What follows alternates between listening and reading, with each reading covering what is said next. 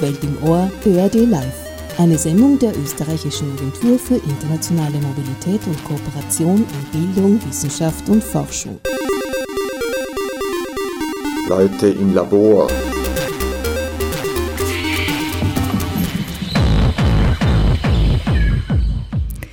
Internationalisierung und Mobilität im tertiären Bildungsbereich sind seit vielen Jahren ein wichtiger Teil der österreichischen und europäischen Hochschulpolitik.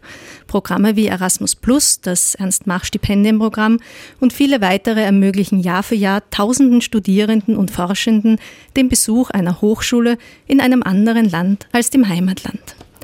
Mit Beginn 2020 änderte sich die Situation schlagartig das sich weltweit verbreitende Coronavirus und die damit verbundenen Maßnahmen wie Lockdowns und Rückholungen von Bürgerinnen aus dem Ausland haben zu einem massiven Einbruch dieses Sektors geführt. Mehr als zwei Drittel der österreichischen Erasmus-Studierenden im Ausland sind im Zuge dieser Maßnahmen zurückgekehrt. Auch wenn diese inzwischen weitgehend gelockert sind, ist man von einer Rückkehr zur Normalität vor Corona weit entfernt. Unsere Gesellschaft, unser Soziales wie auch unser Reiseverhalten haben sich durch die Pandemie stark verändert. Die Regierung spricht von einer neuen Normalität. Wir wollen heute über die Auswirkungen im Hochschulbereich sprechen. Ihr hört Welt im Ohr zum Thema die neue Mobilität, Corona und dessen Auswirkungen auf Mobilitäten und Internationalisierung an Hochschulen. Welt im Ohr ist eine Sendereihe des österreichischen Austauschdienstes. Mein Name ist Doris Obrecht und alle zwei Monate diskutiere ich mit meinen Gästen über Themen aus dem Bereich internationale Mobilität und Kooperation in Bildung, Wissenschaft und Forschung. Ich habe mir für die heutige Sendung zwei Gäste eingeladen, die sich seit Monaten intensiv mit dieser Thematik auseinandersetzen. Frau Magister Karin Krall ist stellvertretende Leiterin des Büros für internationale Beziehungen der Universität Wien. Und Magister Gerhard Volz leitet die Abteilung Internationale Hochschulkooperation im österreichischen Austauschdienst. Karin, Gerhard, herzlichen Dank fürs Kommen. Schönen guten Abend. Sehr gerne. Schönen guten Abend. Schönen guten Abend. Karin, mit 16. März wurde Österreich quasi heruntergefahren. Der Lockdown begann. Ab wann hat Corona euch im International Office begonnen zu beschäftigen? Also es hat im Laufe des Februars begonnen. Da ging es vorrangig um Mobilitäten einerseits äh, in, äh, nach Asien oder aus Asien, beziehungsweise dann vor allem, wenn es um Mobilitäten nach Italien ging, beziehungsweise Incoming-Studierende, die, die aus Italien gekommen sind. Der, es ist dann insgesamt sehr schnell gegangen. Also mit 13. März hat das österreichische Außenministerium ja alle Österreicherinnen und Österreicher aufgerufen, ähm, die Heimreise anzutreten. Und damit ist bei uns auch die Krisenkommunikation eigentlich sehr schnell losgegangen in enger Abstimmung mit dem Rektorat.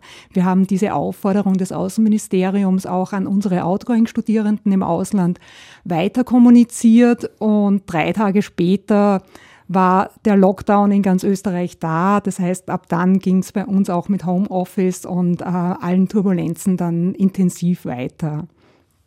War euch von Anfang an klar, was für eine große Sache das werden wird?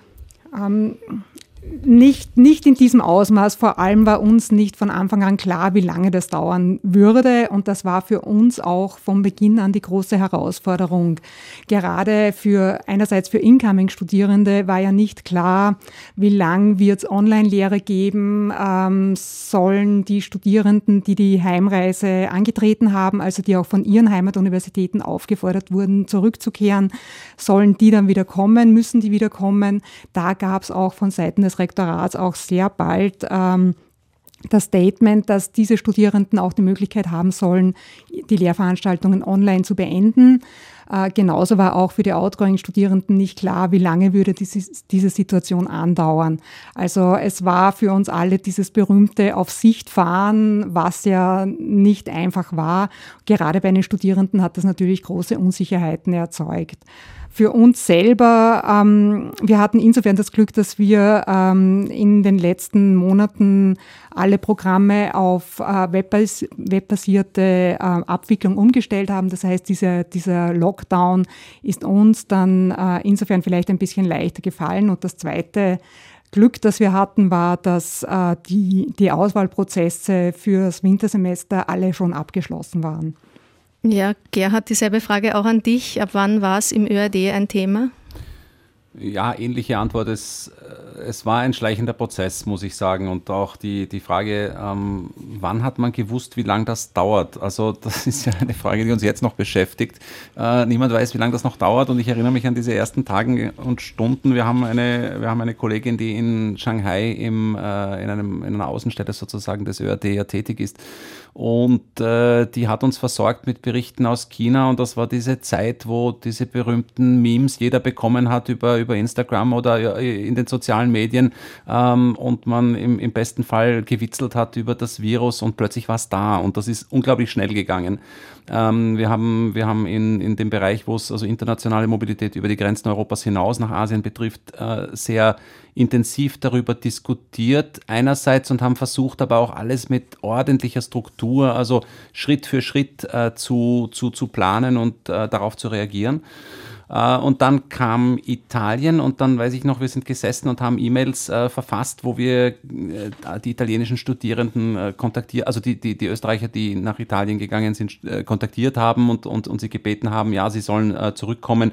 Sie können ihre Kosten auch geltend machen und sie sollen uns Unterlagen dafür schicken. Und das ging dann immer schneller und immer schneller und manchmal war es so, dass dann am, am, am Nachmittag die Dinge, die wir am Vormittag vereinbart hatten, äh, überholt waren das war eine schwierige Zeit auch, weil das einfach dann parallel, Karin Gahl hat schon gesagt, äh, zusammengefallen ist, auch mit dem, mit dem äh, Abkommandieren ins Homeoffice sozusagen äh, unserer Belegschaft und da sind dann Absprachen einfach immer schwieriger geworden. Äh, eine hochdynamische Zeit, ähm, wo sich jetzt ein bisschen die Dinge beruhigen, aber wir sind lang nicht durch, habe ich das Gefühl. Ja, ich habe es am Anfang in, der, in meiner Vorstellung kurz angedeutet und du hast es auch gesagt, die Rückholungen haben sehr schnell begonnen. In der zweiten Märzhälfte, also schon sehr bald nach den Maßnahmen, ist ein Bericht rausgekommen, das Erasmus Student Network. Demgemäß haben zwei Drittel der im Ausland über Erasmus Plus Studierenden geplant, ihre Mobilität noch fortzusetzen.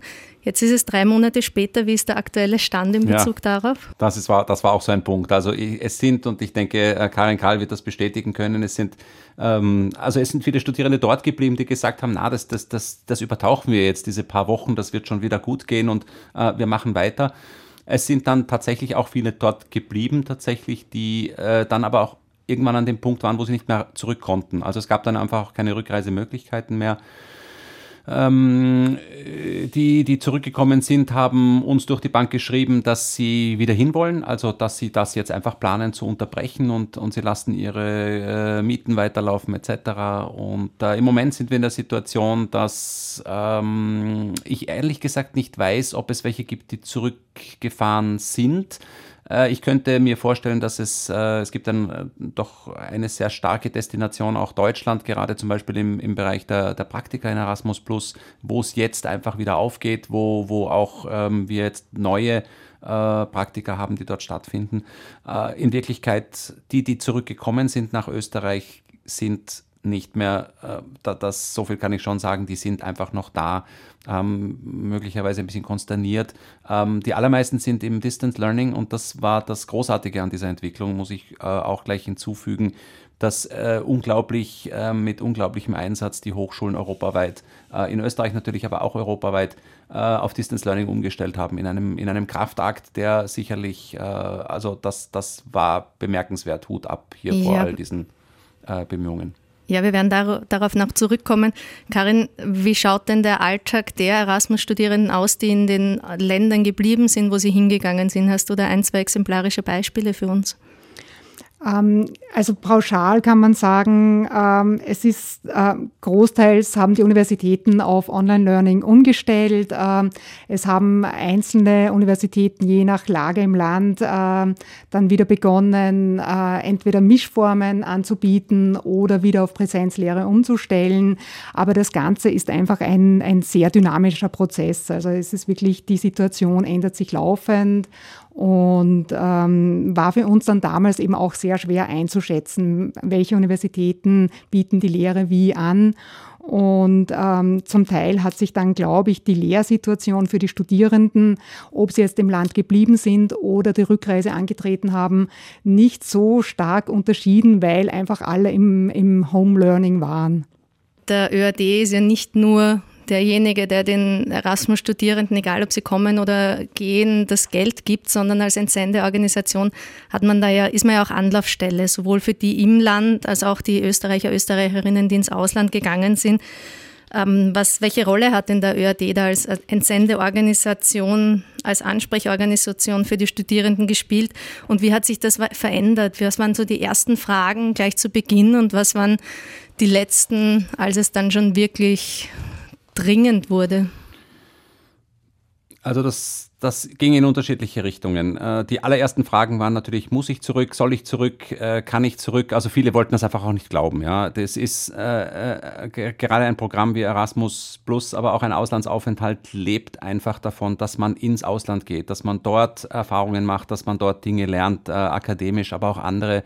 Äh, und das will man nicht wahrhaben, dass es plötzlich heißt, du musst zurück. Und das war aber die klare Ansage auch vom, vom Außenministerium und das war natürlich auch eine Empfehlung, die wir weitergegeben haben haben. Und äh, da waren, sind viele Fragen entstanden. Das nächste waren dann natürlich die ganz handfesten materiellen Fragen.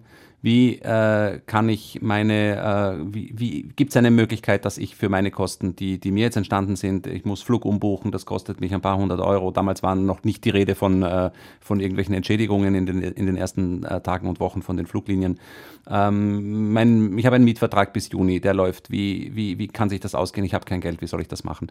Ähm, und wir haben dann dieses System dieser, äh, einer Sonderunterstützung für die Studierenden einfach auch aufgezogen und äh, relativ rasch und immer wieder auch sich verändernd eben in dieser Dynamik ähm, Modelle entwickelt, wie Studierende die Möglichkeit haben, würden ihre Kosten erstattet zu bekommen. Und das Feine war dann, dass die Europäische Kommission ähm, sehr flexibel reagiert hat und äh, uns als, als äh, sogenannten nationalen Agenturen für das Programm Erasmus Plus äh, die Möglichkeit gegeben hat, eben E-Learning anzuerkennen. Zu sagen, in dieser Ausnahmesituation, egal wo die Studierenden sich befinden, wenn sie ihren Aufenthalt, wenn sie ihre Lern, äh, wenn sie ihr Lernprogramm mit E-Learning fortsetzen, dann wird dieser Zuschuss weiter bezahlt bis zum Ende, bis zum Abschluss, bis zur Prüfung. Äh, und das war dann natürlich eine große, äh, großartige Sache. Wir hatten 3500 äh, Studierende, die geplant hatten, im Sommersemester ins Ausland zu gehen. Die allergrößte Zahl von denen ist auch gefahren. Ähm, lediglich, also es weniger als 10 Prozent haben storniert, weil die da irgendwie noch nicht weg waren zu dem Zeitpunkt. die allermeisten sind gefahren und äh, von denen, äh, es ist schon in der Anmoderation angesprochen worden, gehen wir davon aus, dass etwa ein, ein Drittel bis die Hälfte noch im Gastland ist und die anderen sind zurückgekommen. Und viele eben, also die wieder die große Mehrheit äh, im, im E-Learning oder auch äh, Praktika sind auch vielfach im Homeoffice fortgesetzt worden. Wir sprechen viel über Erasmus Plus, einfach weil es das ähm, größte europäische Programm ist und generell eines der größten oder das größte, das der ÖAD organisiert. Jetzt gibt es aber noch ganz viele andere, die auch außerhalb von Europa agieren, also weltweit. Ist es in den Programmen auch so, ich sage jetzt mal, unkompliziert, dass die Studierenden oder auch die Forschenden, die ins Ausland gehen oder kommen, kompensiert werden für die Kosten, die da entstehen? Der Wille war und ist überall da. Also das war ganz klar dieses, dieses äh, gemeinsame, wir sind in einer Ausnahmesituation und wir schaffen das nur gemeinsam. Also das habe ich sehr stark wahrgenommen in allen Gesprächen und mit allen ähm, Partnern, seien das eben europäische Stellen gewesen oder auch österreichische Stellen, die unterschiedlichen Geldgeber für die einzelnen Programme. Äh, wir haben äh, Lösungen erzielt für äh, auch ausländische Studierende, die beispielsweise in Österreich festgesessen sind, dadurch, dass die Grenzen zugegangen sind, dass auch Stipendien ausgelaufen sind und die plötzlich auch in einer Situation waren, ähm, den, den Lebensunterhalt in Österreich nicht mehr bestreiten hätten zu können. Und äh, da ist es dann auch gelungen, auch gemeinsam mit dem Wissenschaftsministerium zum Beispiel äh, zu erreichen, dass diese Stipendien äh, pragmatisch verlängert werden können, bis zu dem Zeitpunkt, wo dann auch die Möglichkeit äh, sich bieten wird, dass äh, jemand zurückkehren kann. Hat das auch die Aufenthaltsgenehmigungen für außereuropäische Gaststudierende, Forschende be ja, beinhaltet? Ja, ja, man hat also da auch Lösungen äh, finden können und da muss ich sagen, da war wirklich auch die Bereitschaft groß, hier diese, diese Gastlichkeit oder Gastfreundschaft, die man im Prinzip ja ausspricht, indem man jemandem, der aus dem Ausland kommt, ein Stipendium äh, zu geben. Wir wissen, dass das vielfach schwierig ist, gerade das Thema Aufenthaltsgenehmigungen, Visa etc. für Studierende zum Beispiel aus Drittstaaten ist ein leidliches Thema in Österreich, ein sehr leidliches Thema. Aber da ist es schon gelungen, in dieser Ausnahmesituation dann auch Lösungen zu finden. Karin, in großen Organisationen wie die Uni Wien und auch der ÖAD sind, ist, hat das Qualitätsmanagement viel auch mit Risikomanagement und Risikoabschätzung zu tun. Jetzt hat Corona Ausmaße erreicht, die so kaum einer abschätzen konnte. Aber es gibt zwischen völlig überrascht und unvorbereitet und eigentlich doch händelbar einen sehr großen Spielraum. Wo war denn die Uni Wien da angesiedelt? Also es gab äh, an der Universität Wien schon vorher ähm, Prozedere, wie mit den Sicherheitseinschätzungen umzugehen ist. Es gibt ja jenseits äh, der Corona-Krise gab es auch bisher immer wieder Fälle, wo es in Ländern Krisensituationen gab und wir richten uns da ganz, ganz stark an den Sicherheitseinschätzungen des Außenministeriums, so wie jetzt auch.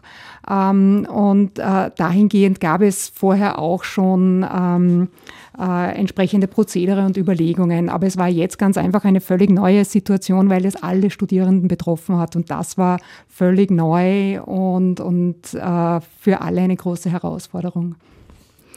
Ihr habt es ein bisschen eh schon angedeutet. Ich frage trotzdem, waren die Einrichtungen, die staatlichen Einrichtungen, die Informationen, die Hilfestellungen, die ihr bekommen habt in der Zeit, schnell genug und ausreichend genug, um damit umgehen zu können und das auch sofort umzusetzen? Also fürs, äh, was die Sicherheitseinstufungen betrifft, das war ja von Anfang an sehr klar, weil weltweit alle Länder auf zumindest erhöhtes Sicherheitsrisiko äh, hochgestuft wurden und ja ganz klar alle, alle Personen aufgefordert wurden, die Rückreise anzutreten und von den noch vorhandenen ähm, äh, Rückreisemöglichkeiten Gebrauch zu machen. Also dahingehend war das ja auch eine, diesbezüglich war die Situation sehr schnell sehr klar. Dann machen wir jetzt mal eine kurze Musikpause.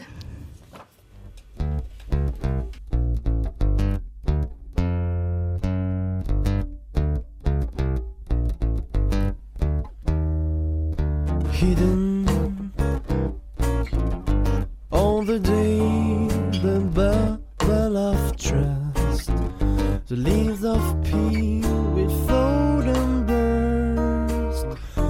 Don't be so upset.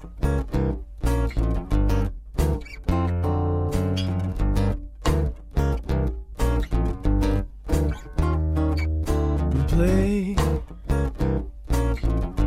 opposite me, I will catch you up of your fall and for the ending. Don't be so upset.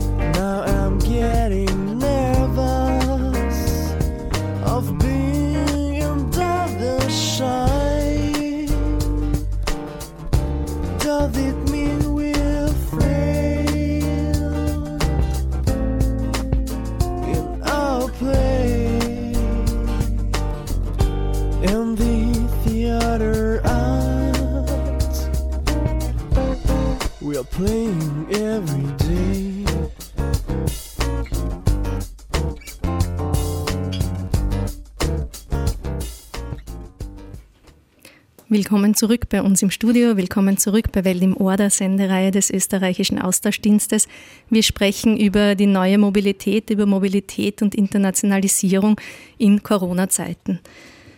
Es gehen nicht nur Studierende ins Ausland, sondern auch Forschende. Habt ihr Unterschiede gemerkt in den Bedürfnissen dieser beiden Gruppen? Ist es für Studierende leichter oder schwerer als für, ähm, wie für Forschende? Karin?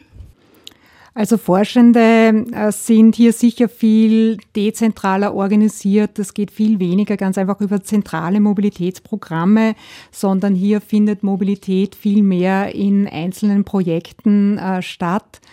Und äh, diesbezüglich war auch die Situation für Forschende sicher eine viel individuellere im Sinne, dass es hier nicht das International Office war, das jetzt alle Forschende der Universität Wien zurückgerufen hätte, aber in den Programmen, äh, die, die, Universität, äh, die das International Office abwickelt, ähm, haben wir auch die Forschende aufgefor Forschenden aufgefordert, zurückzureisen. Als Beispiel das Mobility Fellowship, das ist ein Programm für Forscher ähm, an äh, strategischen Partnerschaften äh, der Universität Wien und es befanden sich zum Zeitpunkt des Lockdowns äh, jeweils ein Forscher an der Universität Kyoto und einer in Chicago und wir haben ihm wirklich ähm, die beiden ähm, gebeten, zurückzukommen, ganz einfach, weil absehbar war, es wird dann keine Rückreisemöglichkeiten mehr geben. Aber ansonsten hängt das auch ganz stark von der jeweiligen Situation im Projekt äh, ab, wie weit dann die einzelnen Forscher auch wirklich dem, äh, also eine Rückreise angetreten haben. Gerhard, war das im ÖAD ähnlich? Ja, das, das war ähnlich. Also ich, ich würde mich da anschließen. Wir haben äh, vielleicht noch eine zusätzliche Situation, also ein, eine, ja, eine zusätzliche Situation vorgefunden, nämlich ähm, die, die Projektkooperationen. Es gibt ja auch äh, in Erasmus Plus und dann auch in einigen anderen Programmen gibt es ja ähm, auch Projektförderung für äh, länger dauernde Vorhaben, ähm, wo es um, um, um thematische Initiativen geht. Und äh, in diesen Projekten war die Stimmung anfangs äh, eine sehr unsichere. Also was, was, was, was wird diese Zeit bringen? Stichwort, wir haben schon kurz darüber gesprochen, geht das schnell vorbei? Also man hat versucht, Meetings zu verschieben von März in den Ende April. Im Mai hat man gedacht, da ist alles wieder in Ordnung. Wir, äh, wir haben das selbst erlebt, auch an unseren Arbeitstreffen, die wir äh, mit der Europäischen Kommission an sich haben, äh, in regelmäßigen Abständen, dass die verschoben worden sind, äh, bis wir dann an den Punkt kamen und auch die Projekte an den Punkt Punkt kamen, wo klar war, diese Meetings, die werden nicht stattfinden. Und ähm, da ist dann äh, dieser, dieser Punkt wieder der, der Virtualität einfach äh, schlagend geworden. Also viele Projekte retten sich jetzt einfach über, über virtuelle Zusammenarbeit ähm, drüber. Wir haben die Lehrendenmobilität, die ein starker Teil ist äh, im Programm Erasmus Plus, äh, de facto nur noch virtuell im Moment. Und das muss man sicher sehen, wie sich das entwickeln wird. Ist nicht vielleicht gerade die Lehrermobilität was, wo sich das anbietet, dass man virtuell unterrichtet, weil es ja für die Lehrenden, äh, die sind ja, was ich weiß, nicht so lange im Ausland und hätten, also ist das möglich? Ja, absolut. Ja, absolut. Das führt in eine, äh, in, einen, äh, in eine ganz andere Diskussion, die wir vielleicht heute Abend ja auch noch führen werden, nämlich die Frage, wie geht es auch weiter und das ganze äh, Thema der Nachhaltigkeit und dann damit verbunden sicherlich auch die Frage, muss jeder Kurzzeitaufenthalt denn wirklich sein? Ähm, also das ist etwas, was uns im Moment sehr stark beschäftigt. Ähm, Umgekehrt, äh, ein, ein, ein, wichtiger, ein wichtiger Aspekt der internationalen Zusammenarbeit ist einfach auch das, das Face-to-Face Meeting, alles was sozusagen an zusätzlichen Aspekten bei den Studierenden sprechen wir immer so von den Transversal Skills oder von den Soft Skills, die man eben auch mit so einem Aufenthalt sich miterwirbt, dass man sich selbst einmal organisiert außerhalb der eigenen vier Wände oder des Hotel Mama ähm, und, und äh, Sprachkenntnisse und Interkulturalität. Und das gilt natürlich für Lehrende genauso, weil wir auch wissen, dass es oft, und äh, ich denke, Karin kann das auch bestätigen, äh, dass wir auch oft junge Lehrende überhaupt motivieren müssen oder auch Mitarbeiterinnen und Mitarbeiter, äh, weil ja auch Fortbildungsaufenthalte gefördert werden, überhaupt ins Ausland zu gehen, um einmal diesen Spirit auch kennenzulernen, um einmal zu wissen, wie ist das in sich, sich in einem fremden Umfeld zu bewegen, um dann wiederum mit internationalen Studierenden, die zum Beispiel an die Hochschule kommen, äh, besser umgehen zu können. Und das fehlt natürlich ganz klar äh, bei, bei, äh, bei virtuellen ähm, äh, Lehrformen, auch wenn äh, das ist sicher richtig, sich das anbietet. Ja, das kann ich nur unterstreichen. Also es, ähm, es deckt decken die Online-Lehraufenthalte ähm, bzw. die Online-Lehre bei Weitem nicht äh, das ganze Spektrum an Benefits ab. Und es geht eben wirklich auch um die persönliche Vernetzung, sei es bei Lehraufenthalten oder eben auch bei Studienaufenthalten. Also es geht um, um äh, viel mehr als nur eine äh, Online-Lehrveranstaltung zu besuchen. Und dahingehend ähm, bringt natürlich ein Auslandsaufenthalt viel, viel mehr als nur die Lehrveranstaltungen unter Anführungszeichen.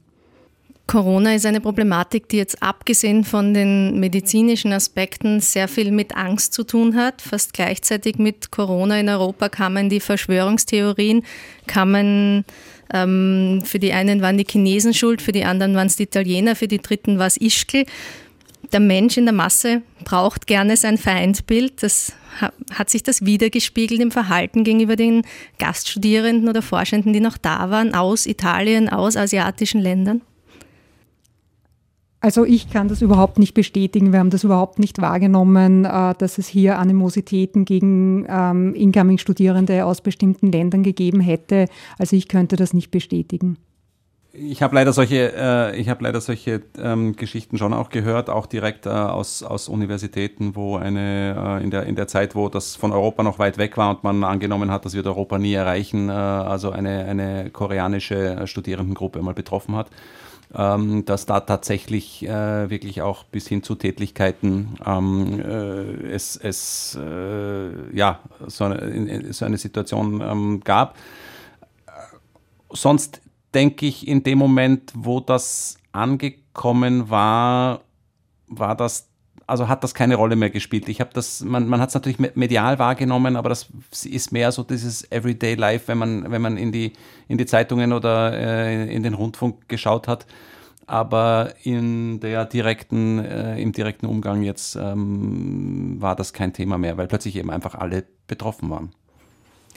Gab es, abgesehen von dem einen Fall, den du jetzt gesagt hast, und der, Tatsache, dass sich das auf asiatische Studierende bezogen hat, noch andere negative Begleiterscheinungen, die euch aufgefallen sind im Zuge der letzten drei, vier Monate? Ähm, Im sozialen Umfeld, im. Also die Frage ist, worauf man da jetzt zielt. Das Ganze hat natürlich einen immensen psychologischen Aspekt. Und äh, ich denke, du hast das Thema Angst angesprochen oder das Wort Angst und ich würde das übersetzen mit dieser, mit dieser Unsicherheit, mit diesem Gefühl, ich gehe auf die Straße und ich weiß nicht ganz genau, was passiert und vor was ich eigentlich, also auf was ich aufpassen muss, damit nichts passiert. Und plötzlich ist dieses Gleichgewicht, ähm, in dem man sich zu Hause fühlt äh, und weiß, mir geht's gut, ich kann in die U-Bahn steigen, ich äh, kann mich mit Leuten treffen, ich kann am Abend fortgehen, ist plötzlich weg. Also das war schon vehement zu spüren. Ähm, ich habe das für mich auch sehr stark wahrgenommen, einfach durch diese Dislozierung äh, in, in der Arbeitswelt. Also ähm, dis, Distant Work, Distance Work in, in Form von Telework oder Homeoffice, wie wir es auch selbst betrieben haben, hat natürlich seine netten Seiten, weil man sich den Tag irgendwie einteilen kann und weil man äh, plötzlich mit der Familie Mittag essen kann, was ich die letzten zehn Jahre nie getan habe, äh, äh, zwischen Montag und Freitag. Äh, das ist was Wunderbares und zugleich äh, fehlt einfach jegliche Form von zwischenmenschlichen Komponenten, die auch Arbeit ausmacht oder auch kurze Absprachen, die ähm, notwendig sind, äh, wo man sich halt dann doch überlegt, na, berufe ich jetzt nochmal ein Online-Meeting ein oder nicht. Und ich denke, diese Schwierigkeiten äh, zeigen sich auch in der, in, der, in der internationalen Zusammenarbeit einfach massiv. Ähm, das hat seine Up- und seine Downsides. Karin, Internationalisierung ist an den österreichischen Hochschulen ja auch ein nicht zu unterschätzender wirtschaftlicher Faktor. Da kommt viel Geld rein für die Universitäten und Hochschulen. Ähm, das Einkommen, das generiert wird, fällt jetzt großteils weg und wird vielleicht auch noch eine Weile wegbleiben. Wie ist denn deine Einschätzung? Können Universitäten diese Ausfälle kompensieren? Also ich würde das eher auf, auf ähm, internationalere Ebene beziehen. Also wir sehen es bei Partneruniversitäten, gerade in Ländern, ähm, die ganz, ganz stark von äh, sehr hohen Studiengebühren finanziert werden und die jetzt ganz massive Einbrüche erleben. Ähm, in Österreich würde ich äh, ja sagen, dass ähm, das, das Ansprechen internationaler Studierender mehr darauf abzielt, ähm, sehr gut qualifizierte Studierende für ein Masterprogramm oder ein PhD-Programm ähm, anziehen zu können. Aber da geht es weniger um, um das Akquirieren von Studiengebühren. Und, äh, aber gerade im angelsächsischen Raum ist das auf jeden Fall ein sehr, sehr großes äh, Thema.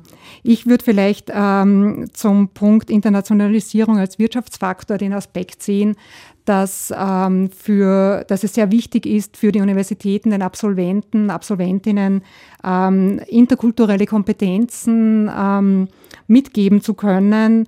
Und gerade in einer globalisierten Arbeitswelt äh, ist, haben die Universitäten ja sozusagen auch Internationalisierung als Bildungsauftrag. Und äh, dieser Aspekt ist jetzt ähm, doch sehr in Mitleidenschaft geraten. Ähm, es ist für die Universitäten im Augenblick sehr schwer, ähm, Mobilitäten zu ermöglichen. Also für, für die Universität Wien ist es jedenfalls ein Anliegen, so viel Mobilitäten wie möglich, äh, im, auch im Wintersemester zum Beispiel, zu ermöglichen, aber gerade auch unter dem Sicherheitsaspekt. Aber eben zum Thema äh, Wirtschaftsfaktor würde ich eben gerade den Aspekt interkulturelle Kompetenzen, äh, Auslandserfahrung äh, für Absolventen ähm, einbringen, ähm, die sie dann ins Arbeitsleben mitnehmen. Gerhard, wird sich die Hochschullandschaft ausdünnen im Ausland, wenn es in Österreich nicht so der große Faktor ist, aber dort, wo es sehr, ähm, wie die Karin gerade gesagt hat, sehr ähm, Studiengebühren finanziert ist. Werden Hochschulen schließen müssen? Gibt es da Einschätzungen von ÖAD-Seite? Also von ÖAD-Seite gibt es keine Einschätzungen. Ich persönlich glaube das nicht. Ich glaube, es wird einen Shift geben. Ich glaube, wir sind inmitten einer, eines ähm, Veränderungsprozesses in, ähm, in vielfacher Weise. Und äh, ich glaube, dass wir an einem Punkt sind, wo die Relation zwischen Wirtschaftlichkeit und also dieser, diese Kosten, diese, diese wirtschaftlich gesprochen, diese Kosten-Nutzen-Relation oder dieser Wert von Bildung einfach auch nochmal ähm, sozusagen äh, in Diskussion geraten wird und geraten muss. Ähm, wir haben, wir haben das ja äh, in, in Österreich und in Zentraleuropa gibt es eine lange Tradition der, der Diskussion äh, in Bezug auf Bildung, auf, auf den freien Zugang zu Bildung. Ähm, Im asiatischen Raum ist es, äh, wie es gerade erwähnt worden ist, sehr üblich, dass man, äh, dass es einfach selbstverständlich ist, dass man für Bildung bezahlt und zwar auch viel bezahlt, äh, was ja auch manchmal zu dieser spannenden interkulturellen Differenz, äh, Divergenz führt, dass äh, asiatische ähm, Hochschulen, wenn sie sich an österreichische wenden, äh, meinen, was nichts kostet, kann ja nichts wert sein und das ist dann oft auch schwierig zu erklären. Und umgekehrt glaube ich, dass wir, wie gesagt, an einem Punkt sind, wo, wo äh, der Wert von Bildung äh, einfach neu zu definieren ist, auch an einem gewissen Punkt. Ähm, Hochschulen werden, äh, ja, es mag sein, natürlich, ich meine, rein banal wirtschaftlich gesprochen, wenn eine Hochschule, äh, eine Hochschule ist ein Unternehmen, wie, wie, wie, wie andere Unternehmen auch. Es werden viele Unternehmen diese Krise nicht überleben und es ist nicht auszuschließen, dass auch Hochschulen, die rein privatwirtschaftlich organisiert sind, diese Krise nicht überleben. Aber äh, der Wert von Bildung und der Wert von Hochschulbildung wird natürlich überleben und auch das wird, äh, das äh, wird es weiter sozusagen brauchen. Hey, hey, don't let me hear you say that you're giving up on all our hopes and dreams. Every day has a detour along the way, but every road leads back to you and me. Steady now through the smiles and the tears. Miles are just baby steps in time. When we fall, we'll get up or even crawl. And when we're lost, our hearts will be our guide. Take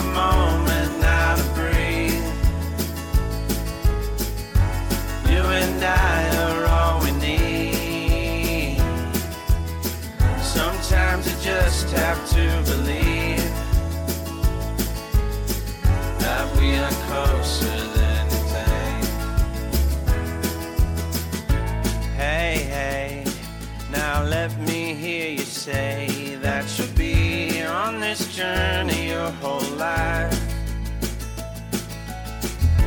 No one knows the things that lie ahead, but I promise you I'll never leave your side. Take a moment now to breathe. You and I Sometimes you just have to believe that we are closer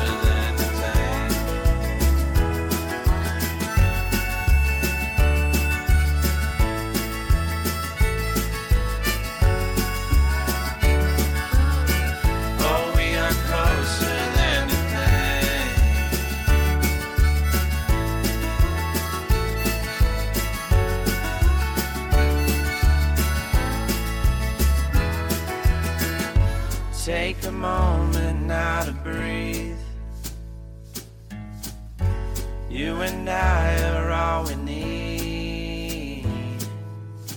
Sometimes you just have to believe that we are closer than you think.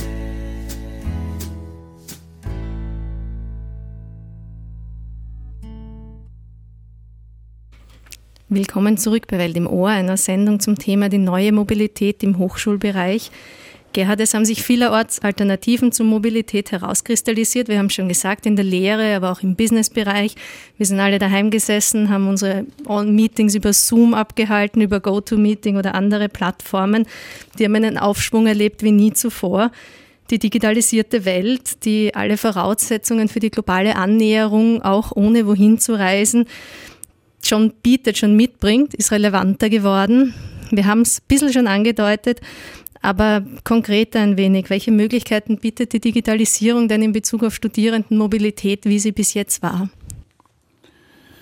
Ich glaube, wir haben einen, äh, einen kleinen Einblick davon, äh, davon jetzt wirklich bekommen. Mm, bevor ich sozusagen diesen Ausblick wage, ähm, muss ich aber schon auch daran erinnern, dass der, die Digitalisierung in der, im Bereich des Studiums und der Lehre äh, nichts Neues an sich ist. Also wir haben natürlich, äh, wir, wir haben in den letzten Jahren und Jahrzehnten Entwicklungen gehabt, wo äh, sehr viel an ja, technischen aber, Möglichkeiten. Entschuldige, ja. aber in der Mobilität ja. ist sie relativ neu. Genau, darauf, genau, ja, da wollte ich, da wollte ich eben auch noch drauf äh, zu, zurückkommen.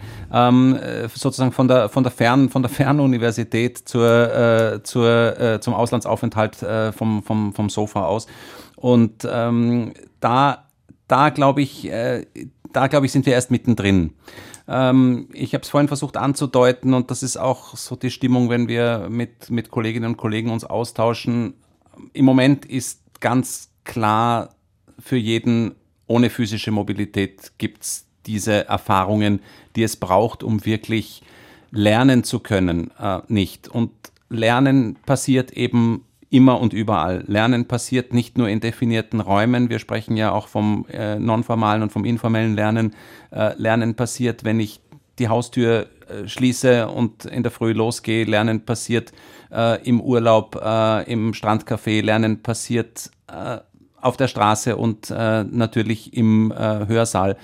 Und ähm, wir müssen, glaube ich, uns klar machen, welche Aspekte das umfasst wir haben jetzt, wir sprechen jetzt auch über Modelle für die Zukunft und äh, es gibt einen spannenden, äh, ein spannendes Zusammenfallen von Entwicklungen, ähm, wie, wie das aussehen kann. Die Europäische Kommission hat im äh, letzten Sommer 2019 vorgestellt ein neues Modell für das, für das künftige Programm Erasmus Plus, was ja im Jänner nächsten Jahres starten soll, also in sechs Monaten. Und äh, dieses Modell umfasst äh, sogenannte Blended Programs, also wo es darum geht, äh, Kurzzeitmobilitäten zu fördern, die eine virtuelle Komponente haben und eine Präsenzphase und nochmal eine virtuelle Komponente. Und alles das gemeinsam ergibt auch Credits und Anerkennung und äh, das wurde und wird sehr äh, umfassend diskutiert. Äh, jeder freut sich darüber, dass es diese Möglichkeit gibt. Und plötzlich finden wir uns wenige Monate nach diesem Vorschlag in einer Situation wieder, wo wir genau das tun und genau das brauchen. Und äh, viele sehen das jetzt ein bisschen als Testlauf. Und äh, es ist aber auch klar, dass eben Lernen äh, unterschiedliche Seiten braucht. Und ich habe äh, aus meiner Frühzeit, aus meinen jungen Jahren, äh, auch beim ÖRD, ein, ein, ein, Wort im Ohr von einem Kollegen, der mir gesagt hat, äh, ich kann alles über E-Mails machen, ich kann alles über Telefon und über Internet machen, aber wirklich ein Projekt mit jemandem starten möchte ich erst, wenn ich mit der Person einmal einen Kaffee, er hat gesagt, ein Bier äh, getrunken habe und dann geht's los und man kann damit viel kompensieren, aber ich glaube, wir werden immer diese hybriden Formen brauchen und uns immer klar machen müssen, was für was, aber auch umgekehrt klar machen, was brauchen wir auch nicht. Welche Reisen sind nicht notwendig, welche Meetings kann man eben virtuell machen und da haben wir sehr viel Erfahrung gesammelt. Online-Lehre ist aber auch etwas, was etwas braucht, wovon wir in Mitteleuropa, der Europa generell sehr verwöhnt sind. Es ist alltäglich, aber in Lateinamerika zum Beispiel sind Internetverbindungen rar, schlecht oder gar nicht vorhanden wird das ein bisschen ähm, die, die Möglichkeiten einengen für gewisse Länder, an, daran dann teilzunehmen. Äh, Karin, äh, wie schätzt du das ein? Schließt das dann nicht Länder aus, die noch nicht, also ich sage jetzt nicht noch nicht so weit sind, die einfach schlechteres Netz haben? Also ich glaube, diese Programmschiene soll ja ähm, immer nur eine Ergänzung sein zur klassischen äh, Studierendenmobilität.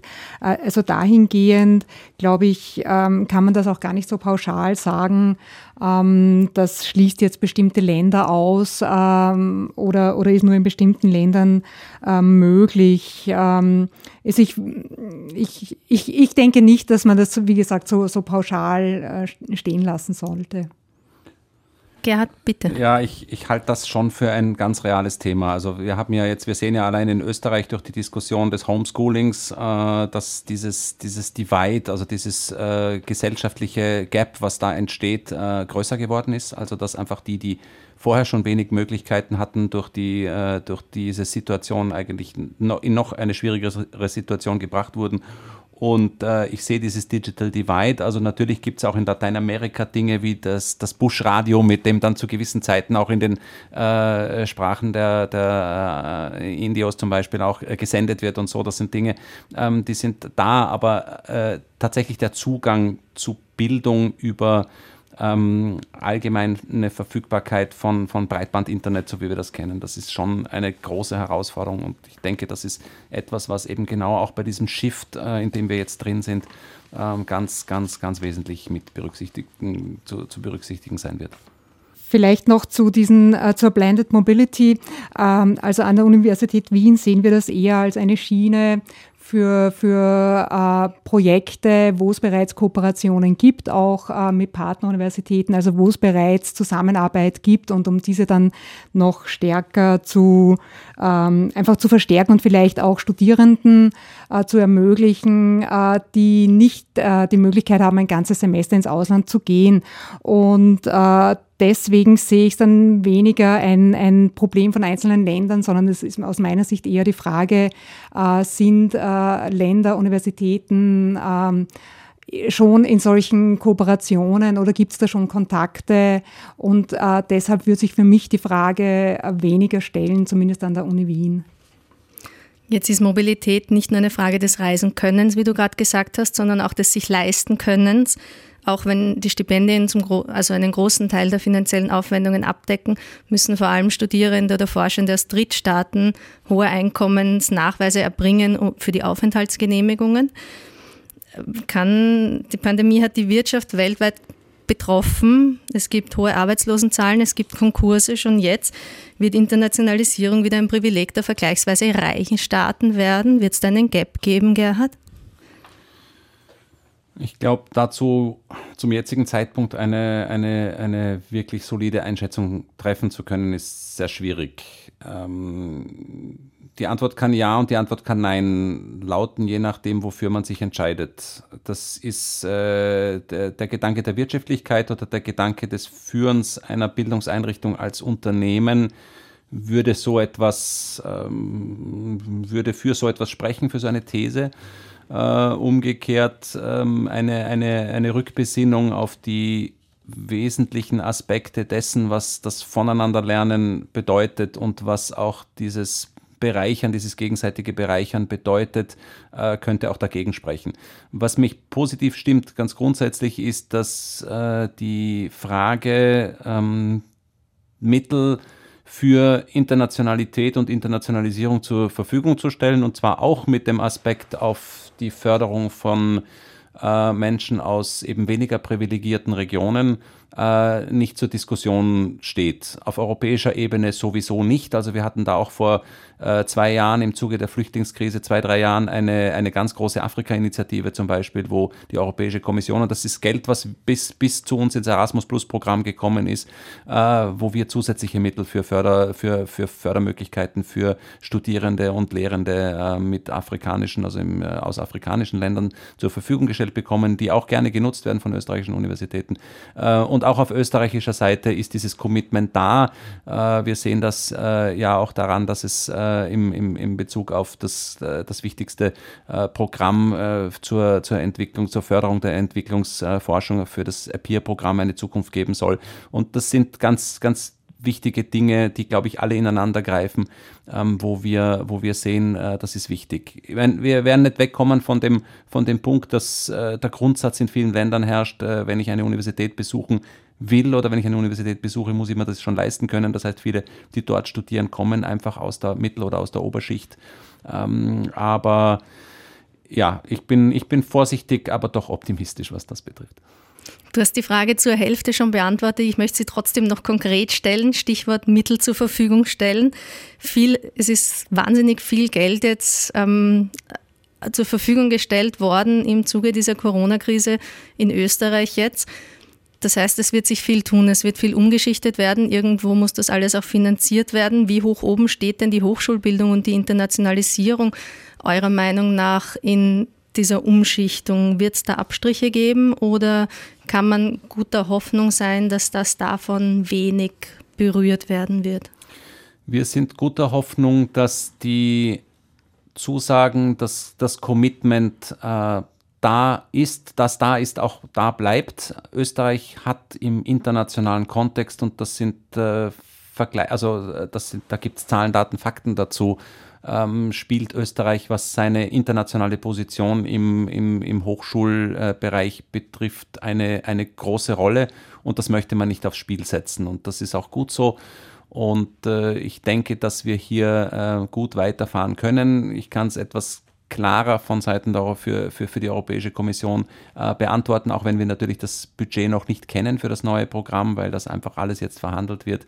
Äh, hier gibt es ganz klar den Ansatz vom, vom, sowohl von der Kommission als auch vom Europäischen Parlament, dass massiv dahinter ist, dass diese Bildungskooperation weiter gefördert wird. Und ich hätte nichts Gegenteiliges von österreichischer Seite gehört. Karin, unsere Sendung heißt die neue Mobilität in Analogie zur neuen Normalität, die in den letzten Wochen sehr gerne und oft betont wurde. Kann man in Bezug auf Mobilität überhaupt schon von einer neuen Mobilität sprechen? Wo sind wir denn da auf der Skala von alles ändert sich zu alles hat sich neu geordnet? Also ich persönlich kann dem Begriff äh, neue Normalität recht wenig abgewinnen, weil aus meiner Sicht die Situation ist nicht normal und auch nicht äh, neu normal. Und äh, das trifft äh, gerade auch für den Bereich Studierendenmobilität zu. Also ich würde es eher noch als, als äh, Krisensituation betrachten, auch wenn der Planungshorizont vielleicht etwas größer ist, als er noch im März war. Aber aus meiner Sicht geht es nach wie vor um Krisenmanagement, gerade auch wenn, äh, wenn wir an Mobilität für das Wintersemester denken, äh, weil auch hier die Situation einfach noch, noch äh, volatil ist und sich noch ändern kann. Ich habe es vorhin schon gesagt, die Universität Wien ähm, hat sich als Ziel gesetzt, so viel Mobilitäten wie möglich ähm, zu ermöglichen, aber auf jeden Fall ähm, muss dabei der Sicherheitsaspekt beachtet werden. Und deswegen ähm, würde ich nicht sagen, wir sind jetzt in einer neuen Form der, Mo der Mobilität. Aus meiner Sicht wird der kommen, wenn diese Pandemie vorbei ist und dann wird sicher, wird es Mobilität unter einem neuen Aspekt sein. Gerhard Volz hat auch das Thema Blended Mobility schon angesprochen, also diese Aspekte werden sicher stärker werden und wir haben auch den Eindruck, ähm, Dinge, die dann plötzlich nicht mehr so selbstverständlich sind, wie Reisen, wie Mobilität, dass die auch einen anderen Wert bekommen. Also Gleichzeitig, ähm, wir haben es von Kollegen dann auch schon gehört, es steigt auch das Interesse an die Nachfrage grundsätzlich ähm, bei Informationsveranstaltungen seitens der Studierenden. Ähm, also es, das Thema Mobilität äh, bekommt auch eine neue Attraktivität ähm, durch, durch diese Krisensituation. Wir es, es, es, erklärt sich ein bisschen aus dem, was wir hier sprechen, aber Gerhard, welche Planungssicherheit hat denn der ÖRD gerade und wie weit reicht die von Tag zu Tag, von Woche zu Woche? Es kommt ein bisschen darauf an, über was wir sprechen.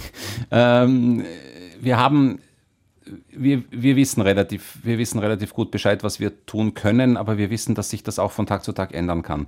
Also wir haben äh, gute Voraussetzungen für das Wintersemester, äh, in, gemeinsam mit den österreichischen Hochschulen in äh, sozusagen eine neue Runde zu gehen. Und ich würde auch äh, weniger den Begriff neue Mobilität verwenden wollen, zumal wir noch nicht wissen, wann die kommt und wie, wie die aussieht. Also das ist, glaube ich, gerade ganz gut skizziert worden. Ähm, aber wir sind in einer Phase der immensen Flexibilität. Also es wird, äh, wird hohe Flexibilität von uns allen verlangt. Äh, die Europäische Kommission hat äh, jetzt ihre Richtlinien herausgegeben, wie äh, wir als nationale Agenturen mit dem Erasmus Plus Programm umgehen können und ähnliches wird es auch geben für die nationalen Programme.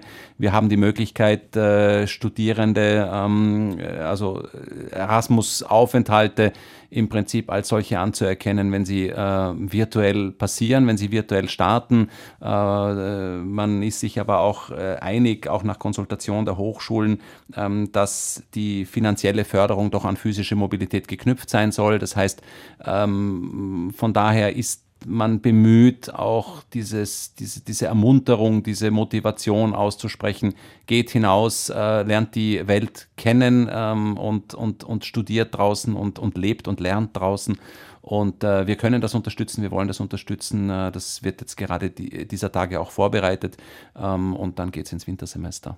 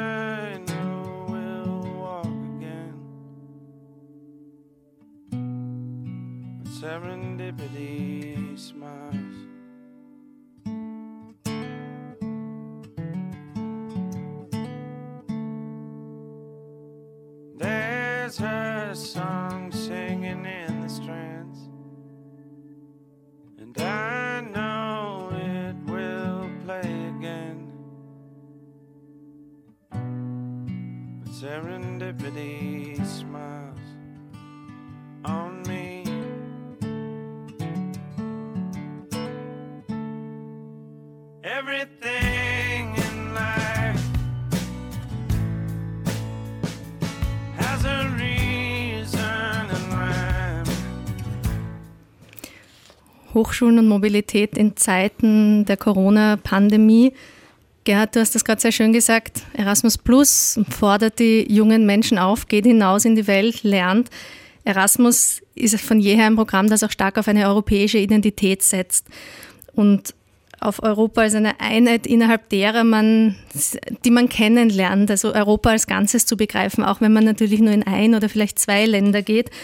Durch die Grenzschließungen hat sich sehr viel auf den nationalen Raum zurückgezogen, einfach weil es nicht anders ging. Man weiß nicht genau, wann sich das in vollem Ausmaß wieder erholen wird. Wie wirkt sich das auf Europa und auf die europäische Identität aus? Ich glaube, das kann eine immense Chance sein, diese Identität zu stärken und äh, sich darauf zu besinnen, was uns verbindet. Ähm, das mag jetzt sehr, äh, wie soll man sagen, sehr pathetisch klingen, aber ich denke, es ist wirklich, ähm, es, es gibt so viel Trennendes im Moment. Es sind, äh, wir sind ja von einem europäischen Dilemma sozusagen in ein, ein globales Dilemma geschlittert. Also von, von Brexit, kaum waren die Brexit. Äh, äh, war das Brexit-Thema irgendwie so einigermaßen vom Tisch, kam Corona und, und Brexit hat äh, irgendwie sehr deutlich gemacht, was, was Europa nicht sein soll oder wie man in Europa eigentlich nicht miteinander umgehen sollte und äh, hat auch zu einer gewissen Geschlossenheit geführt und auch vieles von dem, was wir so an, an, an Extremismen äh, erlebt haben in den, in den Monaten, äh, den letzten Monaten und Jahren, hat durch die Pandemie äh, eine gewisse Ruhe gefunden, sage ich mal so. Und das möchte ich jetzt gar nicht werten, aber es, ist, äh, es gibt eine gewisse, ein gewisses Gefühl der Beruhigung.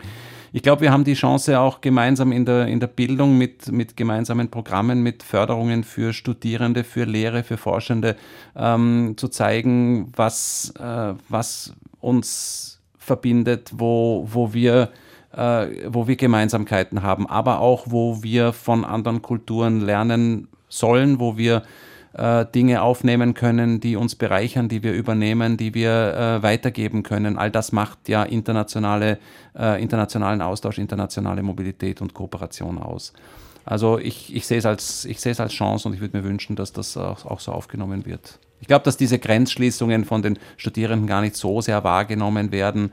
Ähm, ja, man, man, man geht oder man geht auch im Moment halt nicht, aber wenn man kann, dann geht man auch wieder. Jetzt schön gesagt, es gibt so viel Trennendes. Ähm, wenn man was es Trennendes gibt, ist der Umgang mit Corona, vor allem wenn man in den außereuropäischen Bereich, Bereich schaut. Da gibt es Länder wie Brasilien, ist immer ein wunderbares Negativbeispiel, die ganz anders damit umgehen. Vor wenigen Tagen habe ich gelesen, in Indien geht es gerade erst los. Kann es sein, also bis dato standen ausgewählte Stipendienprogramme weltweit zur Verfügung, wie das Ernst-Mach-Programm zum Beispiel. Ist es möglich, dass sich das ändert für die nächsten, für die Zeit, bis die Pandemie vorüber ist? Ich sehe im Moment keinen Grund, weil wir eben in einer dynamischen Phase sind, wo die Dinge auch kommen und gehen. Äh, vielleicht als, kleiner Neben, als kleine Nebenbemerkung, auch in Erasmus Plus gibt es ja seit vielen Jahren mittlerweile eine, eine weltweite Schiene. Also wir haben ja auch da äh, Kontakte rund um den Globus und bekommen äh, Studierende herein und, und schicken Studierende und Lehrende hinaus. Und wir sehen äh, daran, dass ähm, ja natürlich die Zugänge sind unterschiedlich. In Asien äh, ist es kein Problem, äh, Millionen Millionen und Milliarden Menschen zu sagen, bleibt in euren Häusern und es wird akzeptiert. Bei uns ist die Haltung ganz anders. Also, dass die Italiener das so angenommen haben, das äh, habe ich äh, eh großartig gefunden, weil äh, das ist ein Volk, was sich doch am liebsten auf der Piazza trifft für den Kaffee. Und ähm, ja, aber wir alle werden einen Umgang damit finden. Und äh, ich glaube auch, dass die Programme weiter bestehen werden, weil eines Tages wird auch äh, Mobilität mit Indien wieder, wieder funktionieren können. Wir blicken generell die ganze Sendung schon ein bisschen in die Zukunft, aber jetzt nochmal konkret. Karin, was würdest du denn zum jetzigen Zeitpunkt jemanden raten, der zu dir kommt und sagt, er möchte im Wintersemester ins Ausland gehen? Ganz pauschal mal gefragt. Ähm, die, die Studierenden, die im Wintersemester ins Ausland gehen, die, die haben die Wahl ja schon getroffen, sozusagen, die wurden schon ausgewählt, haben ein Bewerbungsprozedere äh, schon, schon durchlaufen. Ähm, Im Augenblick kann man den Studierenden nur sagen, die Situation ist äh, volatil, ähm, aber ähm, also diese Länder, wo es Reisewarnungen gibt, dort ist es nicht möglich. Ähm, bei den anderen Ländern ähm, versuchen wir, die Studierenden in die einzelnen Länder zu entsenden, wenn es, ähm, wenn es nach der Sicherheitssituation einfach zulässig ist. Ähm, das heißt, wir bemühen uns, ähm, so viel Mobilität als möglich ähm, wirklich äh, stattfinden zu lassen. Äh, und äh, gleichzeitig kann man auf der einen Seite auch nur auch eine, ähm, auf eine gewisse Selbstverantwortung der Studierenden äh, appellieren, ähm, die Situation auch zu monitoren.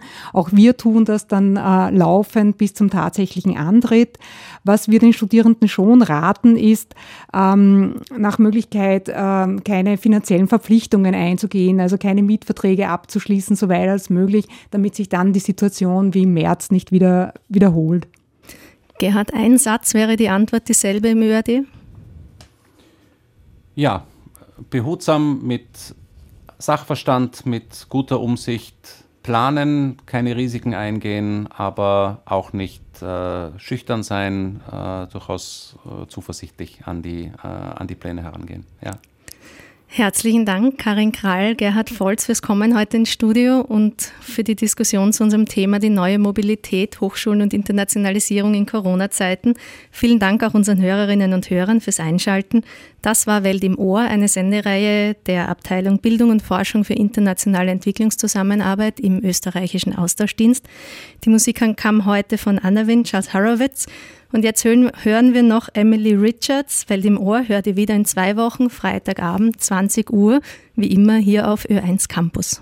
I want a renaissance to shine a light, be the change we want, set things right. We've been waiting in the dark for so long. I want awakening. My heart, hear the angels sing and shine a spark. We've been sleeping in the dark want a renaissance.